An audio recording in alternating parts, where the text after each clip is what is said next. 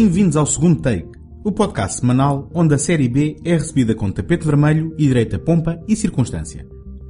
O meu nome é António Araújo e esta semana recebo o convidado Marco A. Laureano para nos falar da sua experiência como realizador, do seu envolvimento com o Cineclube Cine Reator 24i, dos desafios e recompensas de produzir e realizar cinema em Portugal e do filme que mudou a sua vida, Os Viajantes da Noite, um título do movimento de No Wave, realizado por Amos Poe em 1981.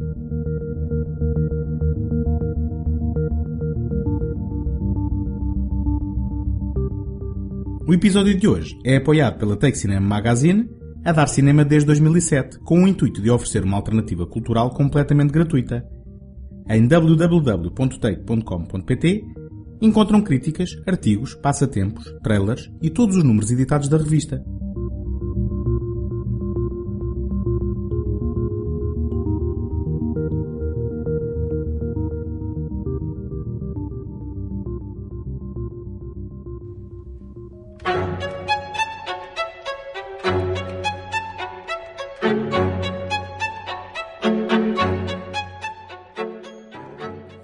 Marco Laureano no contexto da nossa colaboração com a Take Cinema Magazine. Enquanto que muitos de nós, amantes de cinema, nos limitamos a ver e discutir cinema, o Marco tem a coragem de o produzir e realizar em Portugal.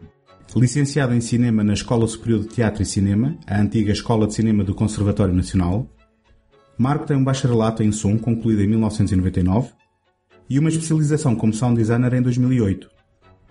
Entre as suas atividades contam-se a de coordenador e formador, desde outubro de 2005, do Curso Geral de Cinema, no Cineclube Cine Reator 24i, onde é presidente da direção desde 2010. É também diretor do Cine Amador, Festival Internacional de Cinema, efetuou vários trabalhos na área de espetáculos como técnico de som e trabalhou no setor de pós-produção áudio da produtora de vídeo NBP, plural, entre 2001 e 2005. A sua filmografia como realizador conta, entre 2006 e 2013, com os títulos Um Curandeiro Chamado Tempo, A Chave, o documentário Noturnos e Witchbreed, o canalizador usa a ferramenta imperialista. Tem neste momento O Meu Cão Chama-se Patrão, em pós-produção, e PREC, em produção. Marco, eu tenho muitas perguntas uh, para te fazer, mas antes de tudo, bem-vindo e obrigado por teres aceito o convite para estares no segundo take. Obrigado, foi muito interessante o convite e pronto, é uma boa conversa que espero que venha agradar a toda a gente. Quando é que percebeste que gostavas de cinema? Desde cedo, essencialmente, como toda a gente, acho eu, que é ligada, que é ligada ao cinema, desde, desde cedo, com os meus pais, a ir ao cinema, a ver filmes. Um, e nunca, embora na altura nunca, nunca pensasse que o cinema viesse, pronto, viesse estar ligado ao cinema de um modo tão, tão dentro. Gostava de ver. A questão de fazer ou fazer um filme nunca me tinha passado pela cabeça. No entanto, há um período particularmente marcante, que de facto é o filme, que até vamos falar mais daqui a bocadinho, que me fez olhar para o cinema de um modo muito, muito diferente, digamos assim, descascar aquele glamour uh, e entrar na ideia de filme e cinema. Foi, essencialmente a partir daí. E isso aconteceu mais ou menos quando? Em que idade é que tinhas? Então, isto aconteceu, eram, pai, por volta de 14 anos, quando vi o filme que deu uma terça-feira à noite no Canal 2, numa coisa que era Cinema 2, já não tenho muito bem memória, acho que era uma coisa assim. Um, e a partir daí foi, pronto, depois andei ali um hiato, entre uns 10 anos, assim, sem saber muito bem o que é que havia de fazer. Uh, e depois, de facto, peguei no, entrei no, tive a sorte de entrar no, no conservatório e, e pronto, a partir daí foi mesmo avançar.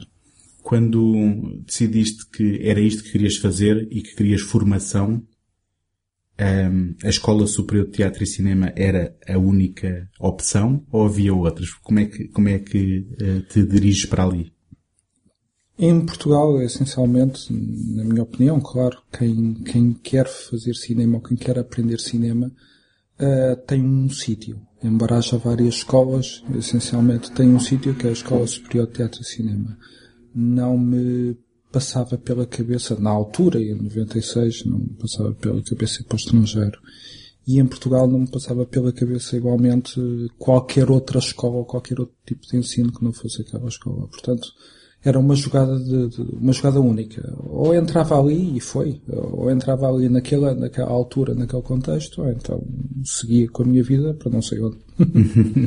Olha, eu vou-te fazer uma pergunta que se calhar é um bocado injusta e, e, que dava pano para mangas, mas como é que é fazer cinema em Portugal? Isto é pausa mesmo, ok? fazer cinema. Bom, vejamos, ao fazer cinema num, num contexto mais industrial barra artesanal, portanto, como, como profissão, aí é, é um pouco como, como tudo o que não seja serviços aqui no país. É, é complicado, pronto.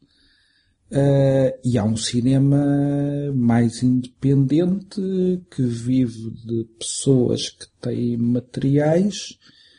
Não estou a falar daquelas que compram uma câmara e despejam tudo para o YouTube. Isso não é cinema, não, nem, nem tão pouco é um filme. Não é, ponto final. Mas uh, pessoas que, pronto, enveredam por ter, ir comprando algum equipamento, tudo digital, naturalmente, e que procuram, dentro de determinadas regras ou determinadas normas, eh, aprofundar os seus conhecimentos e aprofundar a sua, a sua linguagem, digamos assim, a sua linguagem cinematográfica, que é aquilo que uma pessoa tem que ter. Depois, pronto, depois há uns que conseguem fazer melhor, outros conseguem fazer pior, tanto dentro da área profissional como dentro da área amadora. Eu sou um cineasta amador, não, não vivo dos filmes, ainda bem, senão era muito mal. Uh, mas uh, considero-me mesmo assim um cineasta. Tal como os cineastas profissionais, e há maus cineastas profissionais que se calhar não são cineastas. É assim. e, e, nesse contexto, uh, queres explicar-nos o que é que é o, o Cineclube Cine Reator 24i? Então, o Cineclube o Cine Reator é basicamente o, em 2010, o concretizar de uma, de uma ideia uh, relativamente a esta, esta forma de fazer cinema, sob a forma de associação. Um, juntámonos, alguns de nós, para proporcionar às pessoas que frequentam o curso de cinema e que o, e que o acabam uma continuidade em termos de, de, de produção, dito de outra forma. Um, juntamos, juntamos pessoas que depois de acabadas o curso, porque o curso dá para pessoas que queiram seguir uma vertente mais profissional, uma vertente mais amadora, proporcionamos a essas pessoas que possam realizar filmes, e quando se diz realizar, significa em várias funções, portanto não é só realizar, é também fazer produção, fazer som, fazer imagem, num ambiente de conhecimento uh, e num ambiente em que podem ir evoluindo uns com os outros, portanto, porque são tudo ex-alunos passaram, passaram pelo curso, podem ir evoluindo a sua linguagem e que têm acesso a meios que de outra forma, de uma forma individual, não teriam. Uh, isto faz com que, portanto, com que essas pessoas que queiram seguir de uma forma mais profissional consigam, de facto, depois poder ali ter uma primeira oportunidade de, de aceder a, à produção, realização, som, diga-se o que se disser, não é? Uh, e a quem não queira seguir, ou que tenha seguido o curso por um, por um hobby ou por gostar, uh, que possa igualmente manter esse gosto e não perder o contacto com o cinema. Ou seja, para não ser aquela ideia de faço o curso, está feito, acabou, vou à minha vida. Não. Se quem quiser pode continuar a manter-se em contacto com as pessoas todos os anos e fazer filmes. Tu, uh os primeiros filmes da tua filmografia ainda não foram neste contexto. O primeiro não. Uh, o curandeiro não foi, de facto. O, a chave, sim. A chave foi quase que um desbloquear disto tudo. Okay. E, e, o cine amador uh, também é no contexto do cine reator? É. No entanto, o cine amador uh, está um bocadinho... está a dormir. Ok. não, não tem acontecido. Não, não tem acontecido porque havia apoios que entretanto se desapoiaram. Ok. É sempre uma luta. É sempre uma luta. Vamos dizer isso, sim. Uhum. Boa afirmação. Tu, tu partilhaste comigo a tua curta-metragem de 2013. O canalizador usa a ferramenta imperialista, sendo que usa é um trocadilho, não é? Não é, sei. Está em maiúsculas. Não sei. É, e uma cópia de trabalho do filme em que estás é, agora, o neste, cão. neste momento, a trabalhar em, na pós-produção. O meu cão chama-se Patrão. Uhum. Um, só por curiosidade, ele com a duração de uma hora já é considerado uma, uma longa-metragem? Já. Já é considerado uma longa-metragem, não é? As longas-metragens, há quem considere a partir dos 70 minutos. Há diversas classificações, Uhum. mas pela classificação de Hollywood, digamos assim, a 60 minutos já configura uma Sim, embora, embora não seja habitual, já, já é considerado tecnicamente. Já, tecnicamente já. Um, aquilo que eu noto imediatamente nos teus filmes é que são de certa forma exercícios não só metafísicos como uh, exercícios de crítica social. Não sei se estás de acordo, pelo menos uh, essa foi a minha leitura. É, é importante para ti que o, que o, teu cinema seja interventivo, política e socialmente, ou não, não encaras de todo desta forma? Não, uh, não. Sinceramente, é um, às vezes é um bocadinho difícil tentar, porque já tem, há várias leituras, necessariamente, que as uhum. pessoas veem. veem. Um, é, um, é, é um filme, quer dizer, vejamos. Uh, se calhar, uh, e naturalmente, em todas as ações que nós temos, temos sempre algo de política, algo de social, não é? Pronto.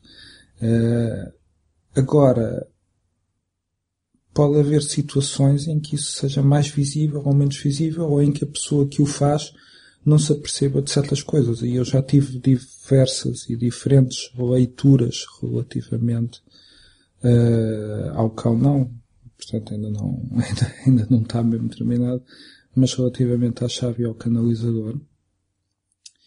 E eram leituras uh, particularmente uh, dispares, para além do gosto, não gosto, que, que é sempre, pronto, algo que, que, tem pouco interesse para quem, para quem faz isto, Uhum. não é? mas o mais uh, ver o que é, onde é que aquilo tocou nas pessoas. E de facto tocou de forma diferente em diferentes pessoas. Uh, se existe essa crítica social, essa crítica política, eu posso presumir que pelas personagens genéricas que os filmes têm, porque não, não há nenhuma personagem ali que tenha nenhuma profundidade, não, não gosto de aceitar isso, Uh, é possível que, que, tenham determinados tiques sociais e políticos que, que sejam que sejam que estejam presentes na obra. Agora que isso tenha sido uma intenção ou a maior das intenções, perdão, de facto não não foi. Ou seja, eu pela tua resposta dá-me a entender que tu és um subscritor da teoria da morte do autor e que um filme é aquilo que quem o vê interpretar, independentemente de, das intenções do autor. Bom, uh, alguém tem que escrever um livro para alguém poder ler, embora já haja o livro em branco, não é? Pronto. uh, alguém tem que fazer uma música para, para alguém ouvir, embora haja o 433, não é? Pronto. Uh, se calhar a última, a última das últimas será não um filme sem som e sem imagem, mas será. Não sei. Já não sei. Acho que me perdi um bocadinho, acho que não era essa a questão. A morte do autor. Uh, não. Uh, possivelmente, se calhar, uh, até o contrário. Por oposição, digamos assim, à indústria que nos manda cá para fora encaixotados genéricos, portanto, sob a forma de género de terror, de ficção científica, que eu gosto muito, mas pronto, de comédia, etc.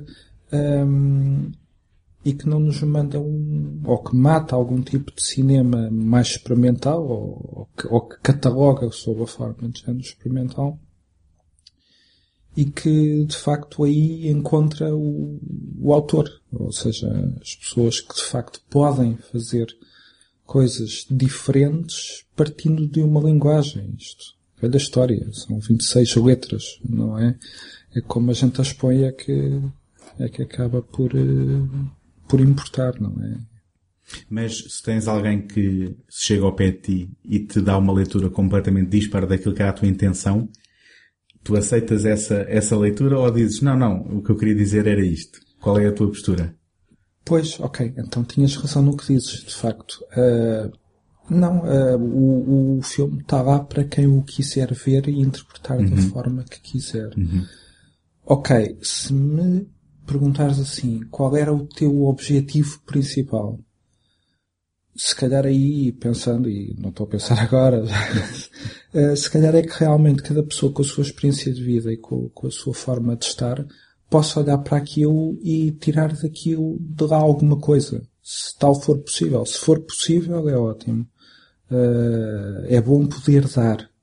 Uh, se não for possível, pronto, talvez a pessoa possa ter um bom momento, não sei. Mas se calhar o objetivo principal é mesmo esse, é que as pessoas possam olhar para si através do filme. Uhum. Vamos por assim. Qual, qual é a importância para ti, enquanto autor, dar a cara nos teus próprios filmes?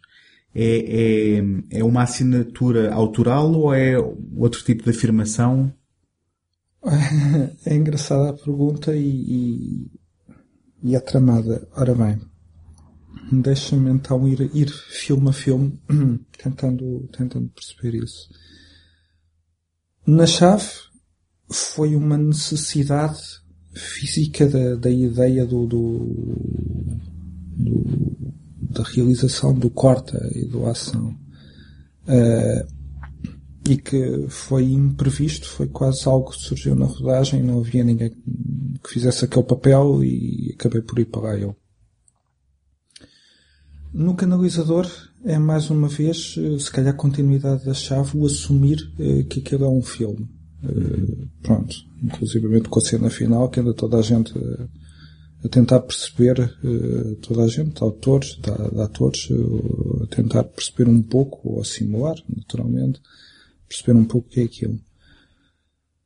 No cão, no cão, isto, fazer um filme é uma coisa tramada, chata, complicada.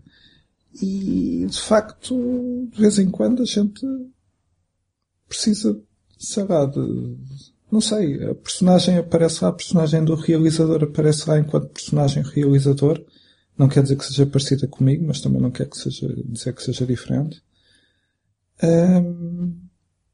não sei, uh, do cão foi mesmo, foi mesmo quando estava a escrever uh, o argumento Uh, foi aparecendo uh, e foi aparecendo e, e, aí pronto percebi que teria que ser eu curiosamente no pré-que então a coisa fica pior ainda porque o, o, meu talento como realizador já é quase nulo. Como ator então quer dizer é mesmo eu sou ao nível do Tarantino gostava que fosse realização também dava jeitinho um, mas uh, faço interpretação do, do, papel principal conjuntamente com, com a Cátia Tomé, que, é, que, é, que é a atriz que tem, que tem estado sempre, felizmente, para minha grande sorte, tem estado sempre, sempre ao meu lado. Uh, e aí posso dizer que começou como, curiosamente o filme começa como, quando estava a escrever o, o argumento, começa como ela a interpretar o papel de realizadora, depois eu a perceber que não podia ser, depois passei para um outro ator, o Carlos Alves, com quem trabalho bastante também, o papel de realizador, e depois percebi também que a única pessoa que podia fazer aquilo era eu. Pergunta porquê? Resposta. Não sei, mas foi algo que, hum, que eu senti organicamente. Não dava com uhum. aqueles dois, eles ficaram noutros papéis lá porque acabaram por ser adaptados, mas não sei por que razão é que eu entro tanto nas coisas que faço. Pode ser vaidade, pode ser. Eh, não penso que seja diretamente ligado àquela ideia da marca, mas uh, uma necessidade orgânica de que aquilo de facto, naquele papel, naquele contexto, naquela situação, tenha que ser uh, eu a estar ali. Achas que o, o próprio processo de fazeres o filme, a alturas tantas, involuntariamente extravasa e contamina o próprio filme? há riscos disso acontecer. Uh, e depois aí tu ficas a pensar uh, o que é que tu estás a fazer. Uh, porque fazer um filme é um, é um, é um, um ato de desproteção, não é? Tu estás ali, estás totalmente exposto a. Estás numa indústria e se aquilo te dá dinheiro, pá, a partir a coisa não é assim complicada.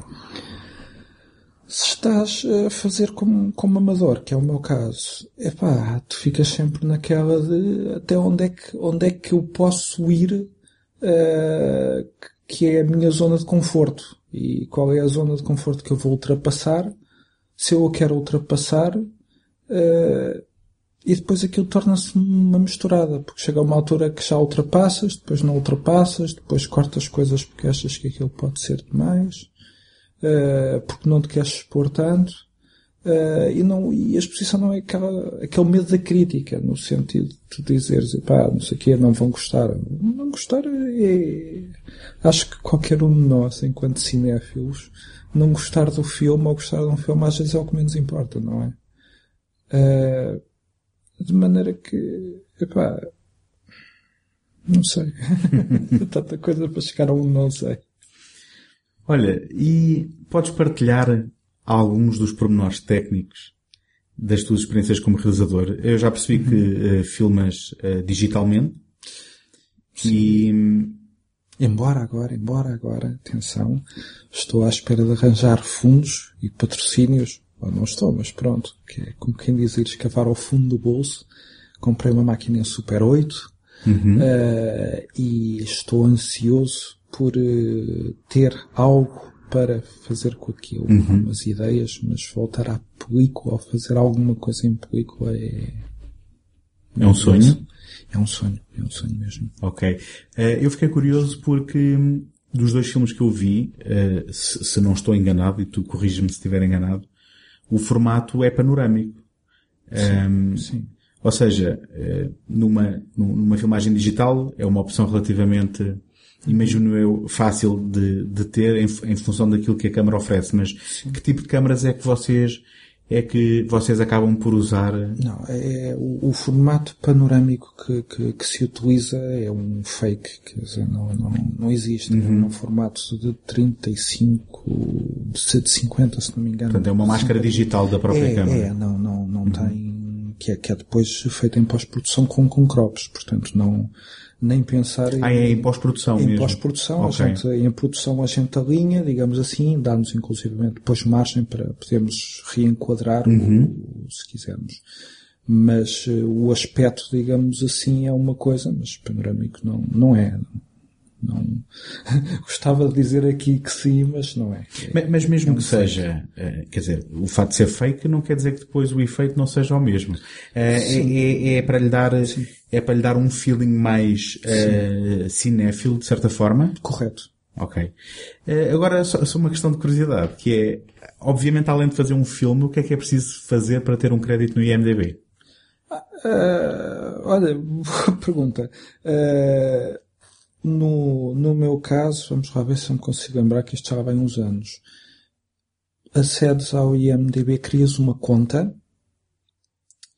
e depois tens lá um formulário, por cada projeto que tu, que tu faças, tens lá um formulário bastante extenso e bastante fastidioso. Quem fizer perde para ali umas duas ou três horas naquilo.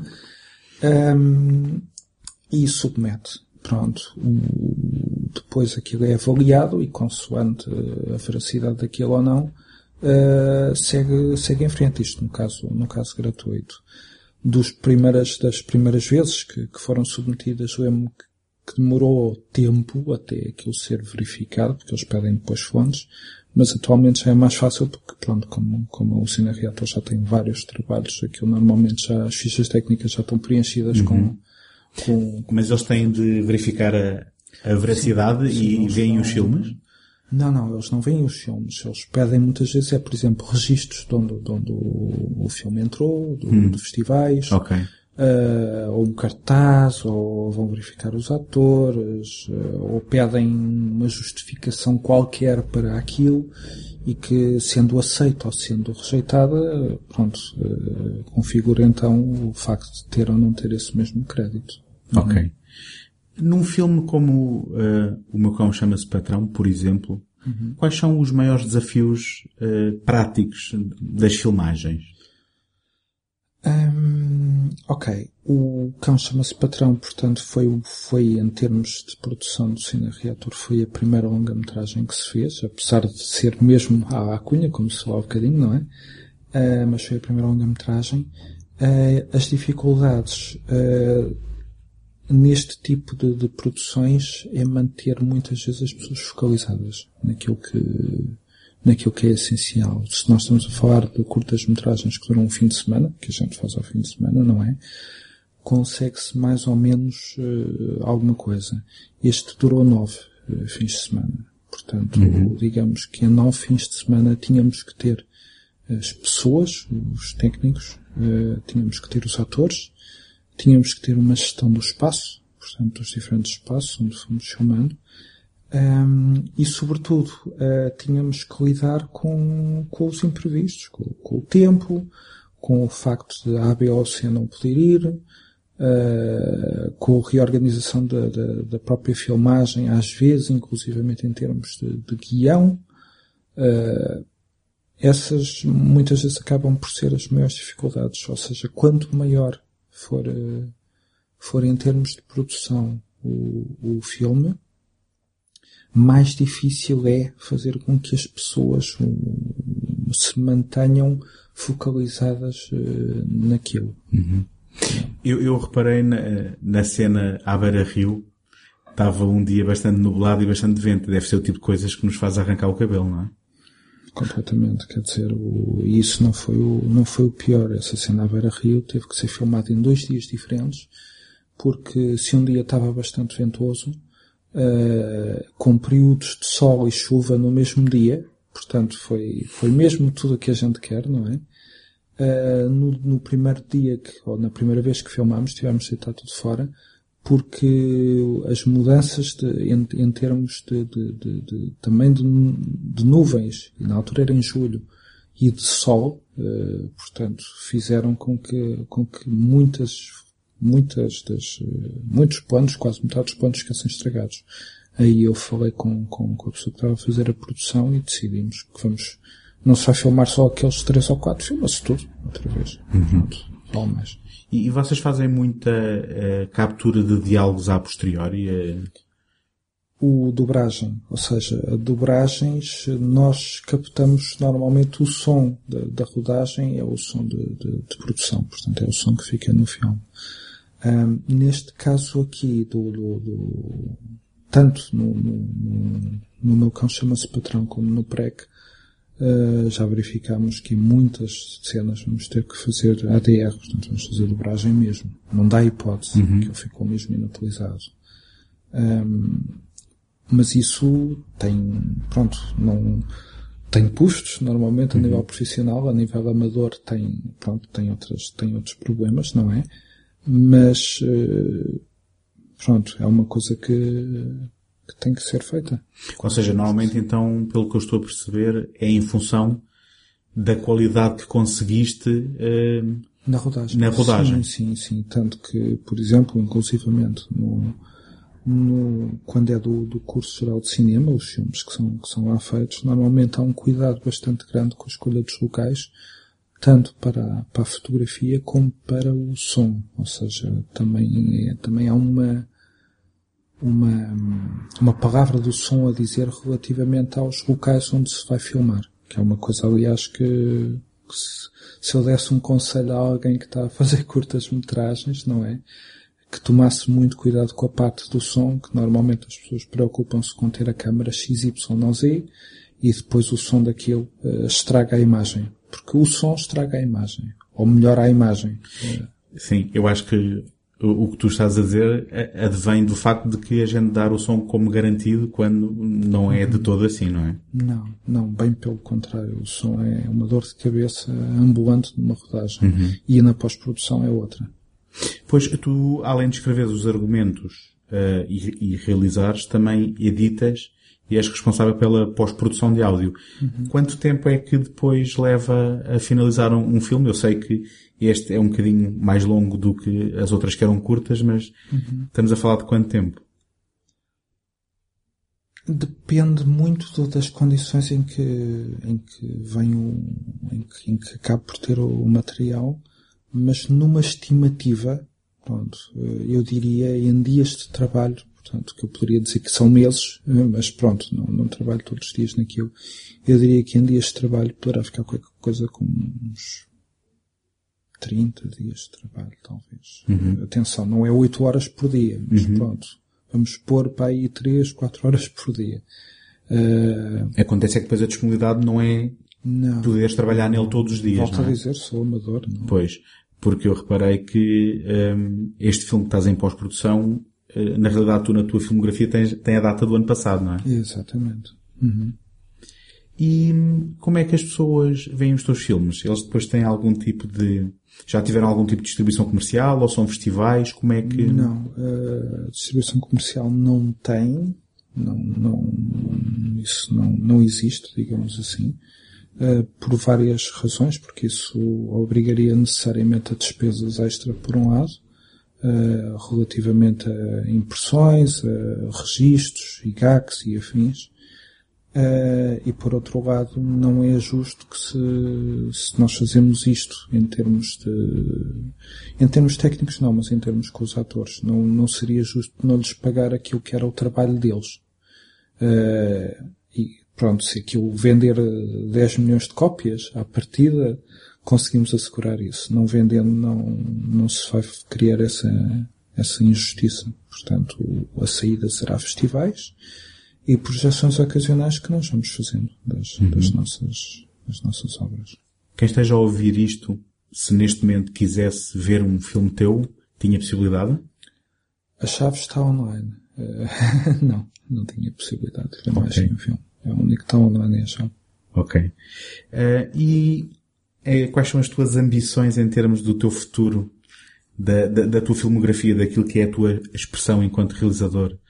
Que, pelo que eu percebo, tu és uh, amador, uhum.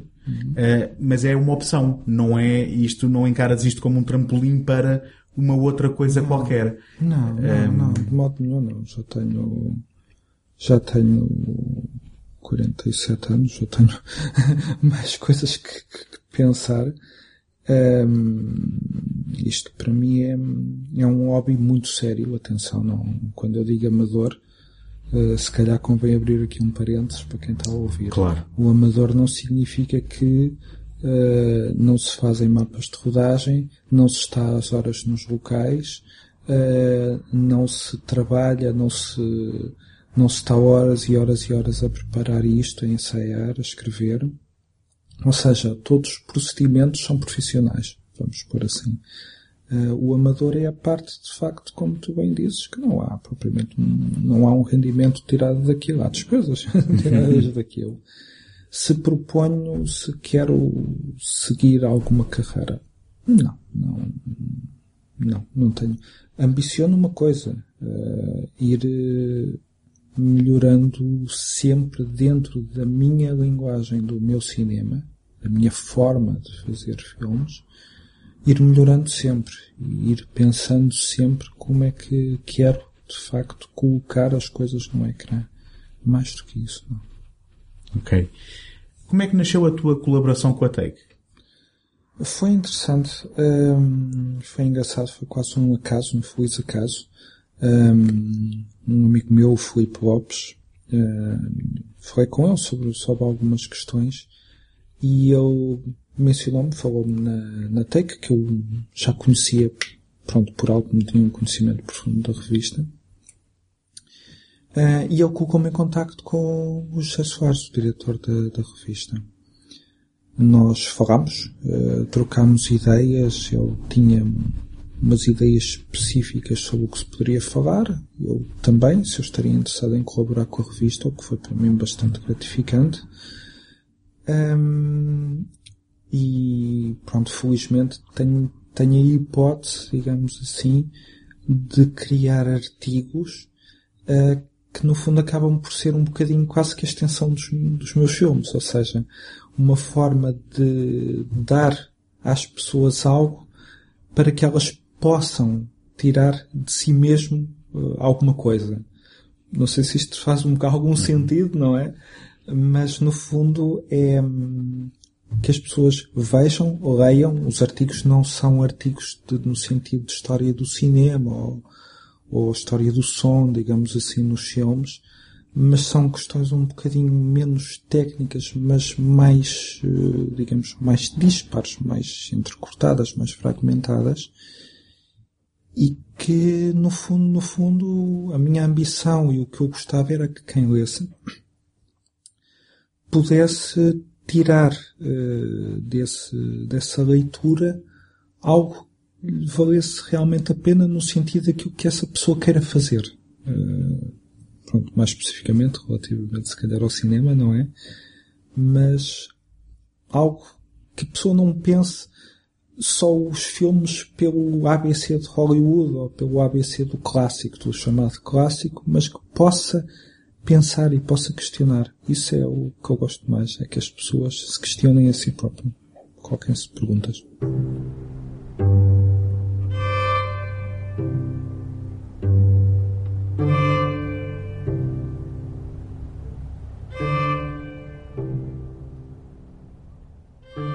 A vossa opinião é muito importante para o segundo take. Peço-vos que deixem uma crítica positiva no iTunes para ajudar a dar visibilidade ao programa. Se conhecem quem possa gostar do que aqui faço, partilhem o podcast e ajudem-me a chegar a mais pessoas. Se estão a ouvir este programa pela primeira vez e gostam do que ouvem, podem subscrever o segundo take em qualquer plataforma ou sistema, via iTunes, Stitcher, Castbox, RSS ou qualquer aplicação de podcasts da vossa preferência. Podem também visitar a página segundotake.com seguir-me no Facebook e no Instagram e enviar as vossas opiniões e sugestões para segundotake.gmail.com.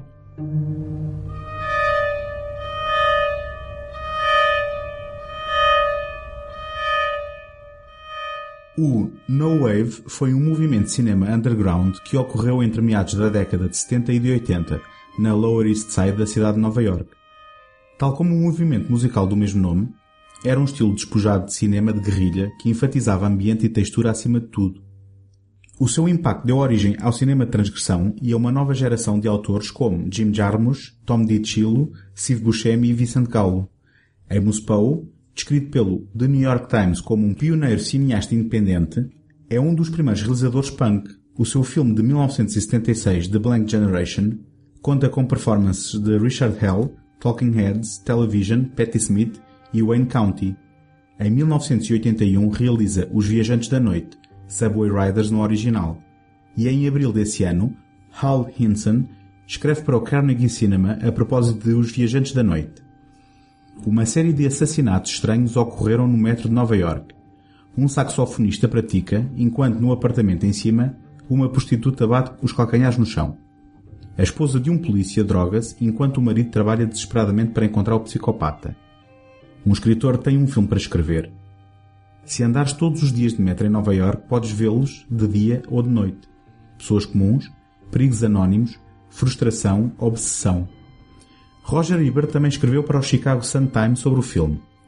Nenhum instrumento pode fazer uma sugestão lasciva melhor do que um saxofone nas mãos de um pervertido. E Os Viajantes da Noite entende isso e muitas outras coisas sobre as pessoas condenadas, cujas vidas começam quando o sol se põe. A história não é um importante. Este filme não é uma narrativa, é um ambiente. Não se analisa este filme, não importa o que acontece no enredo. Quem se importa sobre quem é o culpado? Os Viajantes da Noite é um hino ao estilo. Não é uma imitação dos velhos filmes de série B de Hollywood, mas sim uma meditação sobre eles. Há 8 milhões de histórias na cidade. E esta é uma delas. Pronto, Marco, quando uh, eu te desafiei a escolheres um título, que fosse importante para ti, e já falaste que este tinha sido, uh, digamos, um momento-chave, tu escolheste uh, este filme que eu não conhecia e que agora para esta conversa confesso que vou precisar muito da tua ajuda porque foi o primeiro contacto que tive com o filme.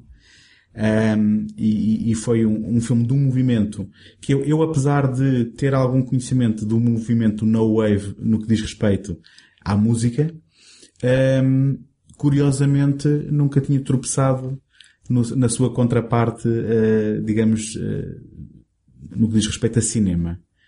Uh, não conhecia o filme, não conhecia o, o, o autor.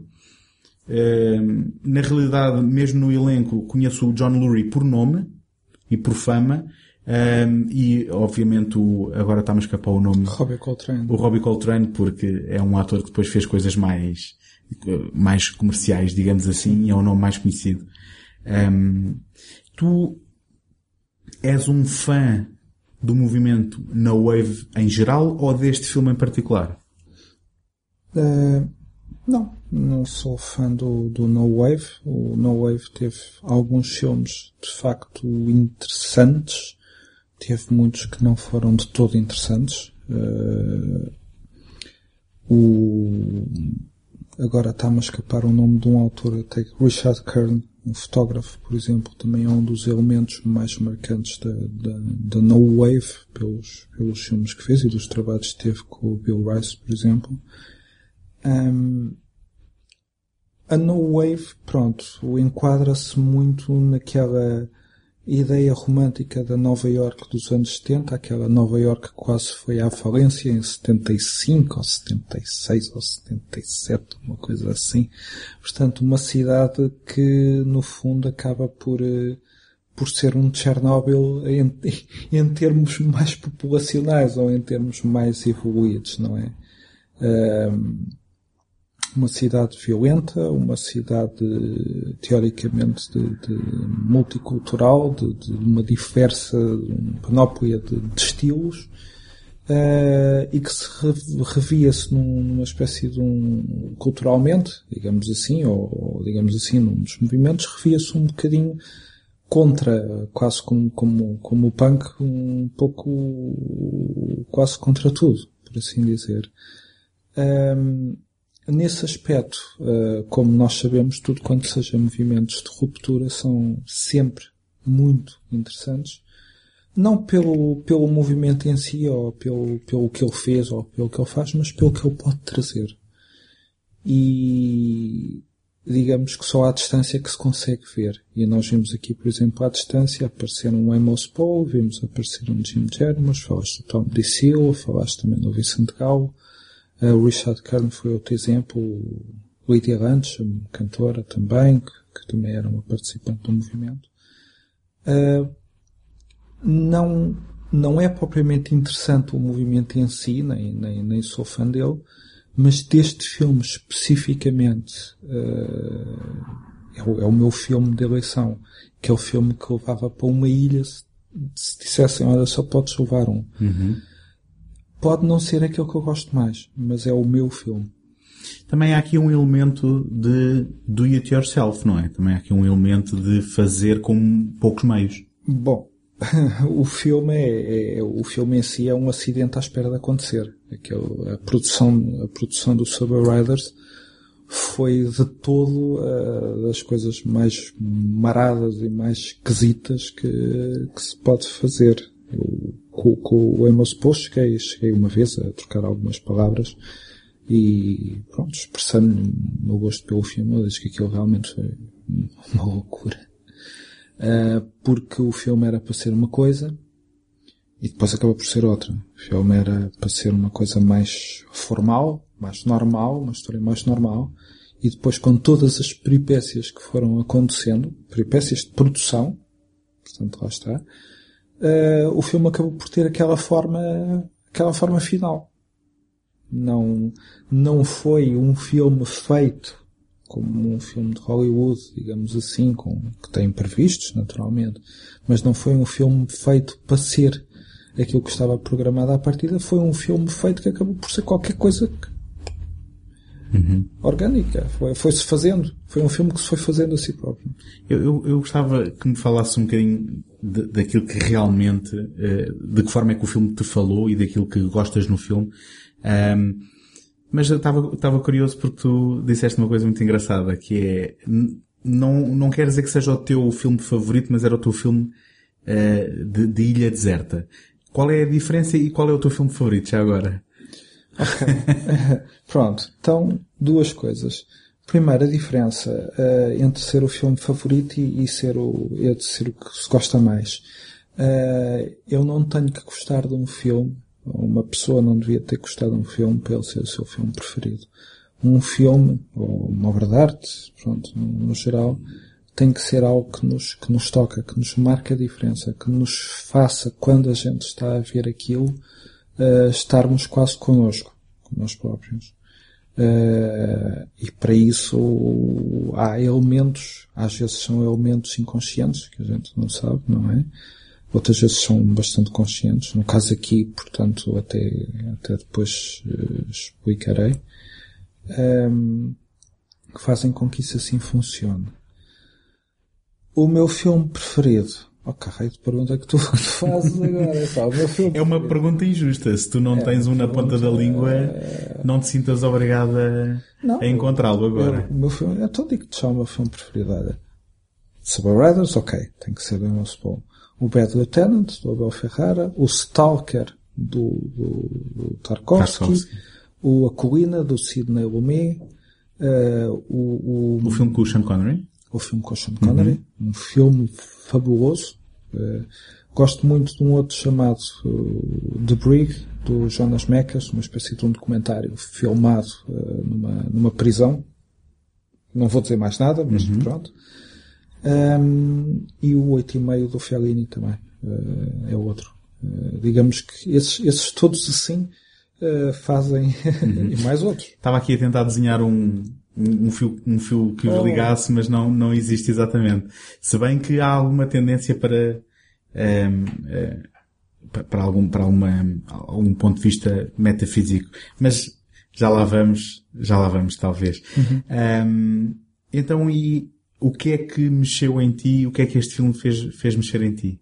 Ok, então, agora vou ser chato e vou fazer a história da minha vida. Uhum. Um, ehm, como eu disse há bocadinho, portanto, eu gostava de cinema desde pequenininho, ia com os meus pais ao cinema e via os filmes, o Indiana Jones, uh, o Herbie, etc. Com a minha irmã, felizmente a minha irmã é que, neste aspecto, é a pessoa a quem eu, a quem eu devo, uh, a quem eu devo mesmo ter ido para cinema. Uh, quem eu devo atenção, quem eu devo no sentido de, de, de, de me puxar, digamos assim, ia ver o Tati, uh, Jacques Tati, uhum. vi, lembro ver no cinema Cher Senhor Low. Uh, vimos também o Dune, uma experiência muito, enfim. Um, mas pronto, com os meus pais tinha um tipo de filmes, com a minha irmã tinha outro tipo de filmes.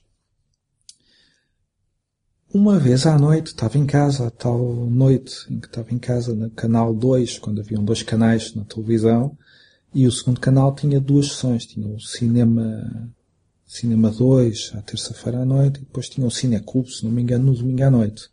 Sendo que a terça-feira à noite eram com filmes um pouco mais alternativos e o Cineclube, portanto, eram com clássicos. Portanto, aqueles clássicos não, não tanto e tudo o vento levou, mas lembro, por exemplo, ter visto lá filmes russos, do Eisenstein, por exemplo, também.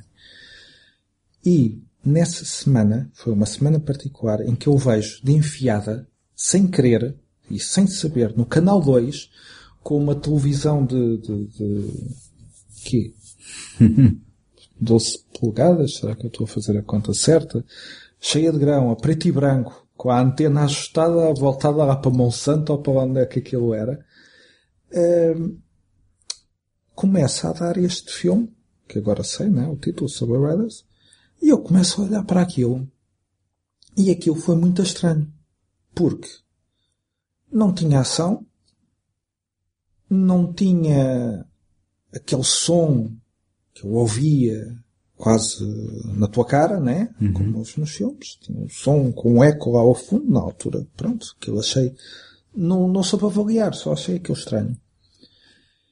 E aquilo andou-me a picar, porque infelizmente isto é como, como, como tu sabes, como as pessoas sabem, eu vi o filme em, em 1974, aquilo picou-me e depois só voltei a ver em 1996. Pronto, isto de, de, de, pessoa poder ver filmes, infelizmente era vias na altura e, e pronto. Epá, e aquilo picou-me porque afinal o que é que é isto? Isto é um filme. Isto tem um, um ator que depois já não é ator. Depois aquilo começa umas coisas, depois não começam, depois aquilo fica a meio. Depois há ali personagens. Perdão. Há ali personagens que saem e voltam a aparecer. Depois há uma história de um, de um, de um gajo que mata e a polícia que tem a mulher.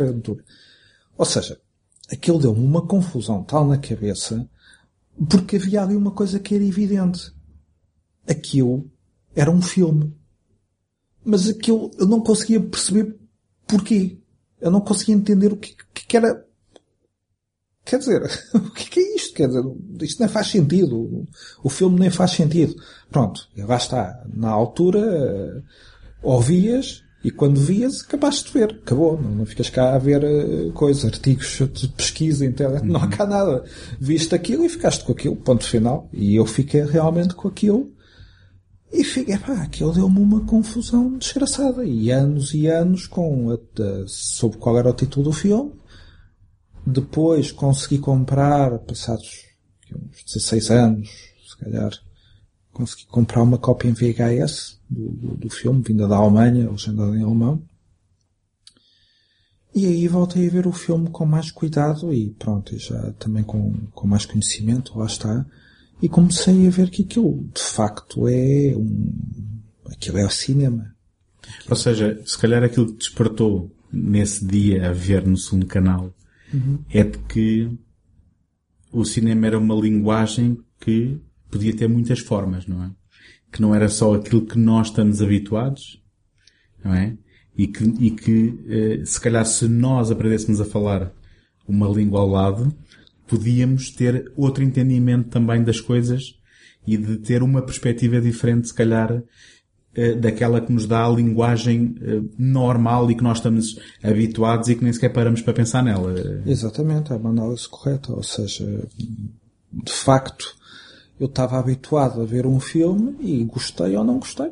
Pronto. E aliás, teoricamente, quem vai ver um Indiana Jones, ou quem vê um filme do Spielberg, uma coisa assim, à partida gosta, gosta do filme. Eh, não, não tem grandes hipóteses de não gostar. Aliás, a indústria não, não te permite muito que tu não andes a gostar das coisas. Eh, se não gostaste, ela faz um acerto para a próxima e maneira com outros filmes e tal, e aquilo dá sempre lucro. Agora, este.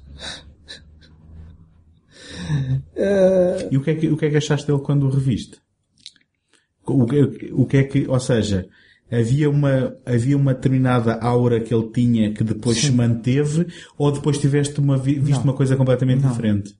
Uh, perdeu. Uh, perdeu, morreu. Uh, quando eu o revi, morreu e renasceu. Morreu de uma maneira e renasceu de outra. Uhum. Portanto, aquela surpresa, aquele fascínio, digamos assim, da primeira vez que o vi, desapareceu. Apercebi-me que não era um bom filme, vamos pôr assim, não era um filme, se quiséssemos pôr em termos técnicos, tinha problemas de fotografia, tinha problemas de som, tinha problemas de montagem, problemas de produção, mas, uh, não sendo um bom filme, é cinema, né? E estava lá tudo, todos os problemas. O filme é fascinante porque consegue, todos os problemas dele conseguem lá estar.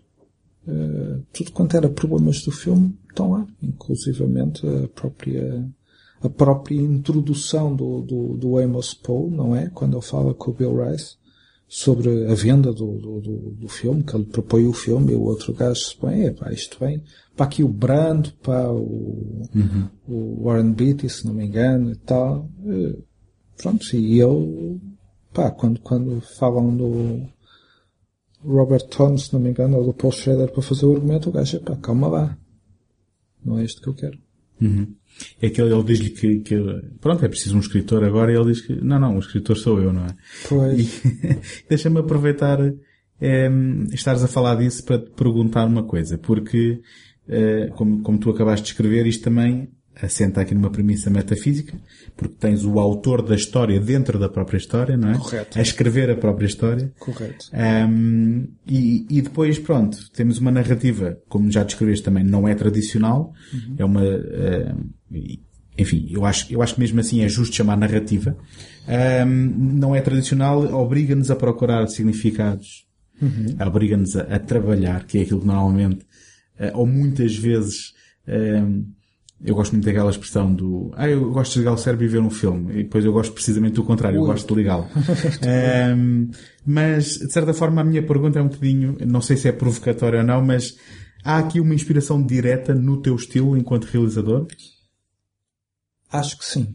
Acho que sim. Um, acho que sim, porque eu também gosto, enquanto realizador, de transportar de facto o filme para, para o filme. Uh, as pessoas estão de facto a ver um filme e o cinema é a arte da ilusão, não é? Digamos, é a ilusão do 3D, a ilusão do 3D passado para 2D, numa sala fechada uh, e com muito espaço ao fundo e com profundidades de campo que manipulam a nossa a nossa percepção do espaço, portanto tudo tudo é direcionado, tudo é ilusório.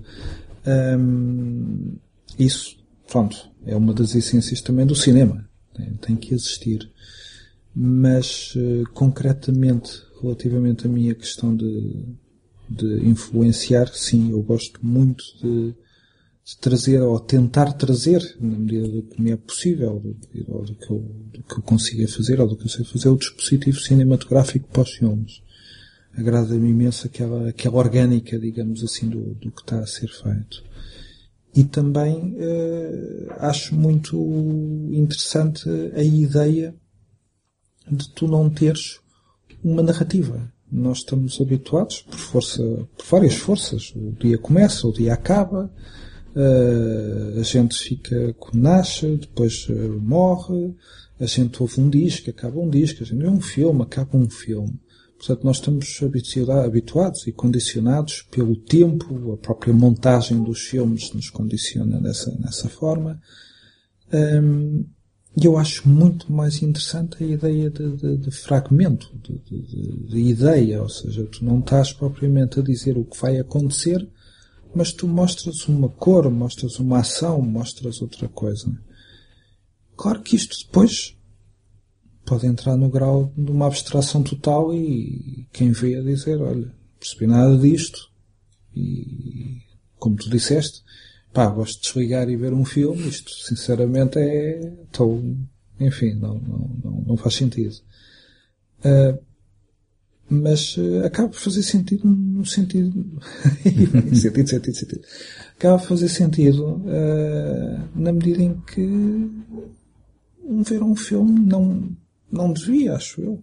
Não sei, ou se calhar até devia em alguns casos, não ser uma situação passiva. Uh, e realmente a gente, uma das formas de tirar a passividade é a gente trocar a ordem ao tempo, trocar a ordem à história, se calhar eliminar a história, eliminar as conclusões.